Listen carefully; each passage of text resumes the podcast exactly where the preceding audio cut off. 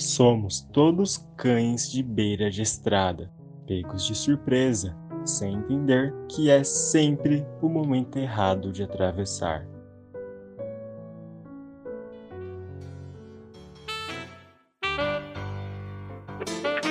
Podcast Literou.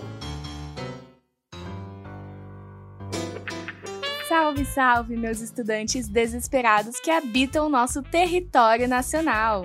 Preparados para mais um episódio fresquíssimo que bolamos para vocês? Eu sou a Camila. Eu sou a Gi e esse é o quarto episódio do Literou, o podcast que veio para te ajudar a cestar sem esquecer do vestibular. Aqui a gente escolhe um livro daquelas listinhas que te atormentam na hora de estudar. Isto é para quando você vier. Para quando estiver desesperado na véspera da prova e vier pedir socorro. E falar: Oh meu Deus, que diabos esse livro está tentando dizer? Pois é, a gente vai estar tá lá para te ajudar. Se você escuta a gente todo mês, não tem como esquecer da nossa biografia do autor, do nosso jeitinho de contar tudo do livro e das nossas fofocas fresquinhas. Bora então falar desse livro que nos tirou nove noites de sono para tentar entender e solucionar o mistério. Ou não, né? Acho que nem o Sherlock Holmes consegue resolver o que o autor aprontou, viu? Pois é, o livro de hoje é Nove Noites de Bernardo Carvalho. E já que um dos nossos personagens é estadunidense, que americano nem a gente, né? Começa agora o quadro In Between the Lines.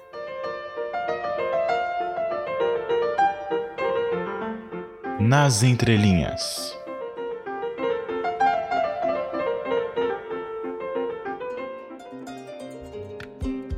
Bernardo Teixeira de Carvalho é carioca e nascido em 5 de setembro de 1960. Boatos que a equipe do Literal fez uma festinha virtual para ele enquanto escrevia esse roteiro, viu? Verdade isso aí, eu tava lá, eu era o bolo. Brincadeiras à parte, até porque a gente nunca seria convidado para os eventos do Bernardinho. Ele segura o título de autor mais jovem falado nesse podcast. No ano de 1983, Bernardo se formou em jornalismo e logo em seguida se mudou para São Paulo, onde começou a sua carreira na área. Hashtag aqui é bolacha. Começou como crítico de cinema na revista Isto É e pouco tempo depois trabalhou como repórter no jornal Folha de São Paulo. Após muita experiência escrevendo matérias em colunas do jornal, ele começou a registrar as suas primeiras crônicas. Se lançou na literatura com seu primeiro livro, Aberração, uma coletânea de contos, e de cara foi reconhecido como um dos melhores ficcionistas contemporâneos brasileiros. E ele teve tanto destaque nessa obra que o livro foi traduzido para diversos idiomas. Foi no ano de 2002 que ele publicou a obra que nós escolhemos para esse episódio. É, na verdade foi a FUVEST que escolheu. A gente só tá reproduzindo. Mas vale ressaltar que esse autor é uma metralhadora de obras, viu? Queria eu lançar tanta coisa assim. E ele também escreveu uma peça teatral que foi encenada em São Paulo, no ano de 2006. Depois de muitos prêmios e reconhecimento, Bernardo segue como autor super aclamado na literatura. E como ele é um autor contemporâneo que ainda está com a gente, não tem uma classificação específica de um movimento literário do qual o livro faz parte. Bernardo Carvalho e Nove Noites estão dentro das chamadas tendências contemporâneas. É, galera, aliás, curiosidade aqui para vocês. A maioria dos nomes e duração dos movimentos literários é definido só bem depois de quando eles aconteceram. Pode ser que daqui a uns 30 anos a gente tenha um nome e várias características em comum para o que estamos vivendo agora. Legal, né? E é com essa biografia bem curta, porque afinal, nosso Bernardinho tá vivíssimo da Silva e tem muita história para contar, que a gente chama o nosso próximo quadro. Whoever tells a tale gets... Ah, deixa pra lá. A gente bem que tentou, né? Vem aí o Quem Conta um Conto Aumenta um Ponto.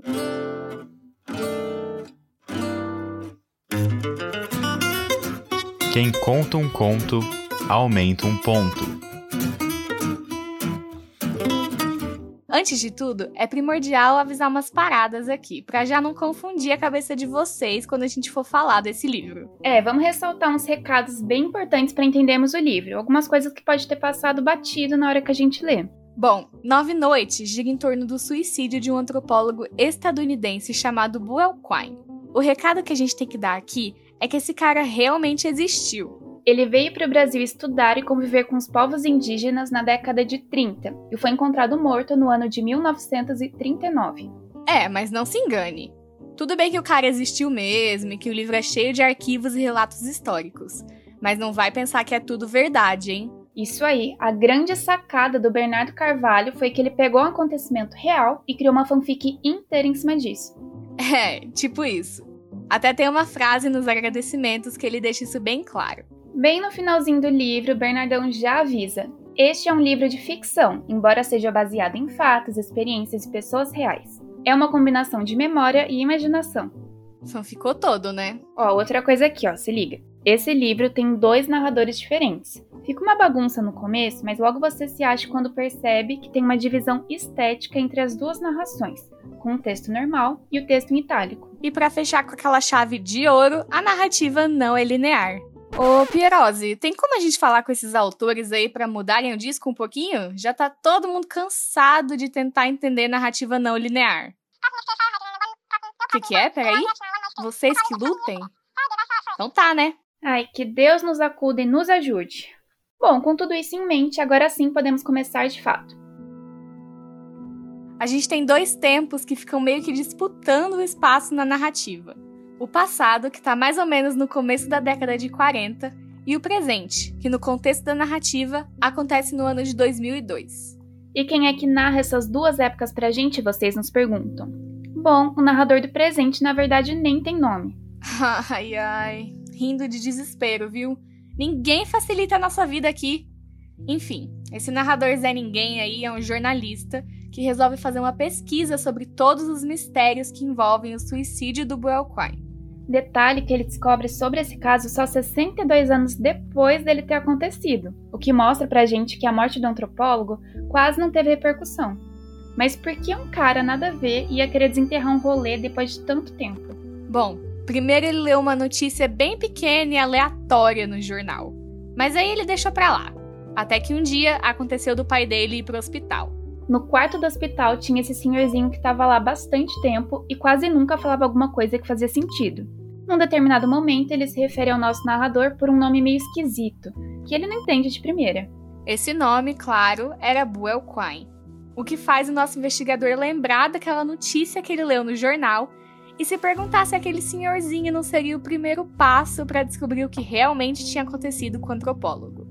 E foi aí que começou a obsessão, porque, né, aparentemente o cara não tinha mais nada de melhor para fazer da vida. Será que essa é uma boa ideia? Quem quer tentar aí? Produtividade na quarentena. Procure um caso não solucionado e dedique toda a sua vida a tentar resolver. Bom, voltando, além de registrar essa pesquisa louca que ele começa a fazer, o narrador encontra um tempinho para contar várias coisas da vida pessoal dele também. A história do hospital é um dos exemplos, e ele também fala um pouco da relação dele com o pai. Enfim, durante a pesquisa ele encontra cartas de despedida escritas pelo Boel Quine, mas ao juntar todos os dados percebe que tem uma faltando, uma carta misteriosa e desaparecida. Daí o foco da pesquisa passa a ser encontrar essa parte que falta do quebra-cabeça. Mas o que ele acaba achando é outra carta completamente diferente, escrita por um engenheiro amigo do Quine. E esse engenheiro vai ser ninguém mais, ninguém menos que o nosso outro narrador, é ele que está localizado no tempo passado de Nove Noites. Também é dele que vem o título do livro. Manuel Perna, esse engenheiro que escreveu a carta, relata as nove noites que ele passou na companhia do Buelquine, dias antes de seu suicídio. Então, acho que deu para perceber que, mesmo a gente tentando muito, não tem quase nada de linearidade e sucessão de acontecimentos na história. Justamente porque esse não é o foco. E digo mais: tudo isso para a investigação não chegar numa conclusão e o jornalista simplesmente jogar na nossa cara que vai inventar um final e vai ficar por isso mesmo. E o livro ainda tem todo esse formato de reportagem histórica, então realmente ninguém tinha tempo para enredo bonitinho, diálogo, desenvolvimento de personagem, nada disso. O que nos leva justamente para as características de uma obra sem movimento definido. Então anota aí todos os pontos que podem cair no seu vestibular. A linguagem do livro é bem simples, concisa e objetiva, além de ser composta por períodos curtos. Isso é bem característico dos textos jornalísticos, que, como a gente já disse, é o gênero que o romance Nove Noites tenta assumir. Esse livro, além de romance, pode ser classificado como uma metaficção historiográfica, que é quando alguém pega emprestado um dado real da história para se apoiar e usar de motivação ficcional. Vale reforçar também a não linearidade da obra, só no final do livro que é revelado pra gente essa intenção da pesquisa do narrador e tal. E isso faz com que a gente vá acompanhando o andamento da investigação junto com o jornalista. Nós somos convidados a brincar de detetive também e criarmos nossas próprias teorias. Tanto que, se vocês forem pesquisar, tem todo tipo de teoria rolando aí pela internet. Quanto ao contexto histórico na narrativa, a gente tem algo bem importante na parte do narrador do passado, que se passa no ano de 1939 e os anos iniciais da década de 40. Nessa época, o Brasil estava nos anos finais da Era Vargas. Se você quiser saber mais sobre o lado mais político desse período, corre para ouvir o episódio 2 do Literou. A gente falou bastante sobre isso lá. Bom, no âmbito social, o nosso Getulinho assumiu um posicionamento muito interessante. Ele queria compreender melhor o povo brasileiro e construir uma identidade nacional. Por isso, muitos antropólogos e etnólogos vieram para o Brasil estudar as comunidades indígenas durante esse período. Entre eles, o nosso famoso Buell Quine. Obviamente, a obra vai tratar muito dos indígenas e entrar diretamente no dia a dia das aldeias, o que mostra o quanto Bernardo Carvalho quis mostrar uma versão mais autêntica possível desses povos. Ele também quis dar aquela alfinetada em todos os estereótipos dos indígenas que foram propagados na história do nosso país. Principalmente, ele criticou a idealização dos indígenas feita pelos escritores do romantismo, que em determinada época construíram o indígena como o herói nacional. Ele também critica bastante a sociedade brasileira e mundial da década de 1940. Nessa época, o indígena já tinha passado de herói para vilão. A marginalização dos povos indígenas fica bem explícita em uma das cartas de despedida de Boel Quine. Antes do suicídio, o antropólogo deixou registrado que os indígenas com quem convivia não tinham nada a ver com a sua morte e nem deveriam ser punidos. Nove Noites mostra que os indígenas são passíveis de erros e acertos, coisas boas e coisas ruins. Eles não são retratados como deuses nem como a escória da sociedade, possuem qualidades e defeitos, são livres de estereótipos. Além dos indígenas, a obra também desmancha aquele estereótipo cinematográfico dos detetives, já que até você, leitor, pode se tornar um enquanto lê o livro. E aí, chega? Cansaram? A gente vai terminar só com uma curiosidade aqui rapidinho para deixar uma reflexão no ar. Bom, se você olhar as mais variadas edições desse livro, sempre vai ter uma foto, seja na orelha ou até na própria capa. Ela mostra uma criança e um indígena da comunidade do Xingu. A descrição da foto é a seguinte: o autor aos seis anos no Xingu. Mas será? É uma coisa a se pensar. Porque depois de tanta ficção disfarçada de verdade, será que essa criança é mesmo Bernardo Carvalho? Reflito. Então, normalmente a gente diria que a gente vai relaxar um pouquinho com as fofocas do nosso próximo quadro. Mas hoje não. Hoje o Casas de Leitura tá pegando fogo, senhoras e senhores. Sem mais enrolação, né?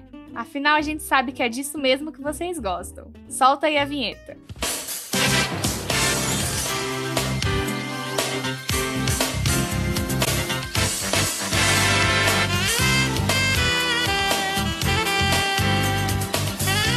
Casos de leitura.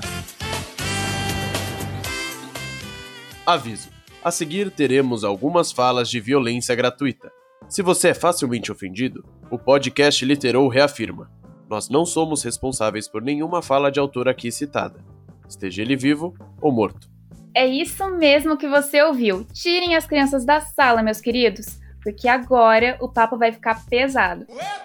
Pois é, eu acho que essa é a fofoca mais fervorosa que a gente já teve nesse quadro. Ai, obrigado, Bernardo Carvalho, por estar vivo e nos proporcionar fofocas contemporâneas. E sem mais delongas, vamos para a fala polêmica que o nosso autor soltou no encontrinho de leitores. E esse encontrinho de leitores é nada mais, nada menos que a Flip. Para você, cara ouvinte, que não sabe o que é isso, a Camila vai explicar. FLIP é a sigla de Festa Literária Internacional de Paraty. Ela acontece todos os anos, mas a treta em questão aconteceu na edição de 2016. Numa mesa de debate sobre a literatura atual chamada Literatura Hoje, Por quê, Para quê e Para quem, Bernardo Carvalho soltou essa aqui. Não me interessa se o leitor lê ou não lê. Eu quero é que se for. O que eu quero é fazer a minha literatura. Então tá, né? É. Tá aí um exemplo de citação para vocês nunca usarem nas redações. Não, sério, eu ainda tô chocada e parece que todo mundo ficou assim também, né? Naquele dia, o autor foi alvo de todas as centrais de cancelamento da internet, desde as crepusculetes do Twitter até os próprios colegas da área. Nossa, mas eu queria ser uma mosquinha para ter entrado dentro daquela sala. Imagina a cara do público.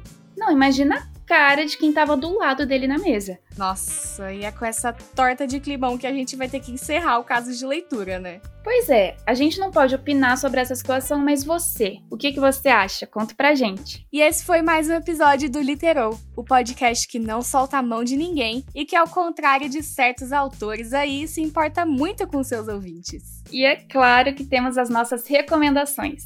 Se você ficou boiando na crítica que Nove Noites faz aos romances indianistas, que tal ler um para pegar referência? A gente indica o livro Iracema, publicado em 1865, que é uma das principais obras desse movimento que tanto exalta esse tal herói nacional. E como somos estudantes de audiovisual, não podemos esquecer de um filminho para relaxar, né?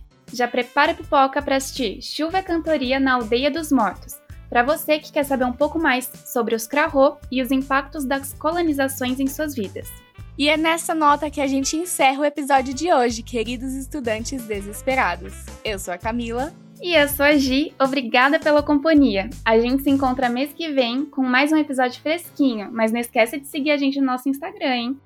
Podcastliterou. Bons estudos, não surte e até a próxima!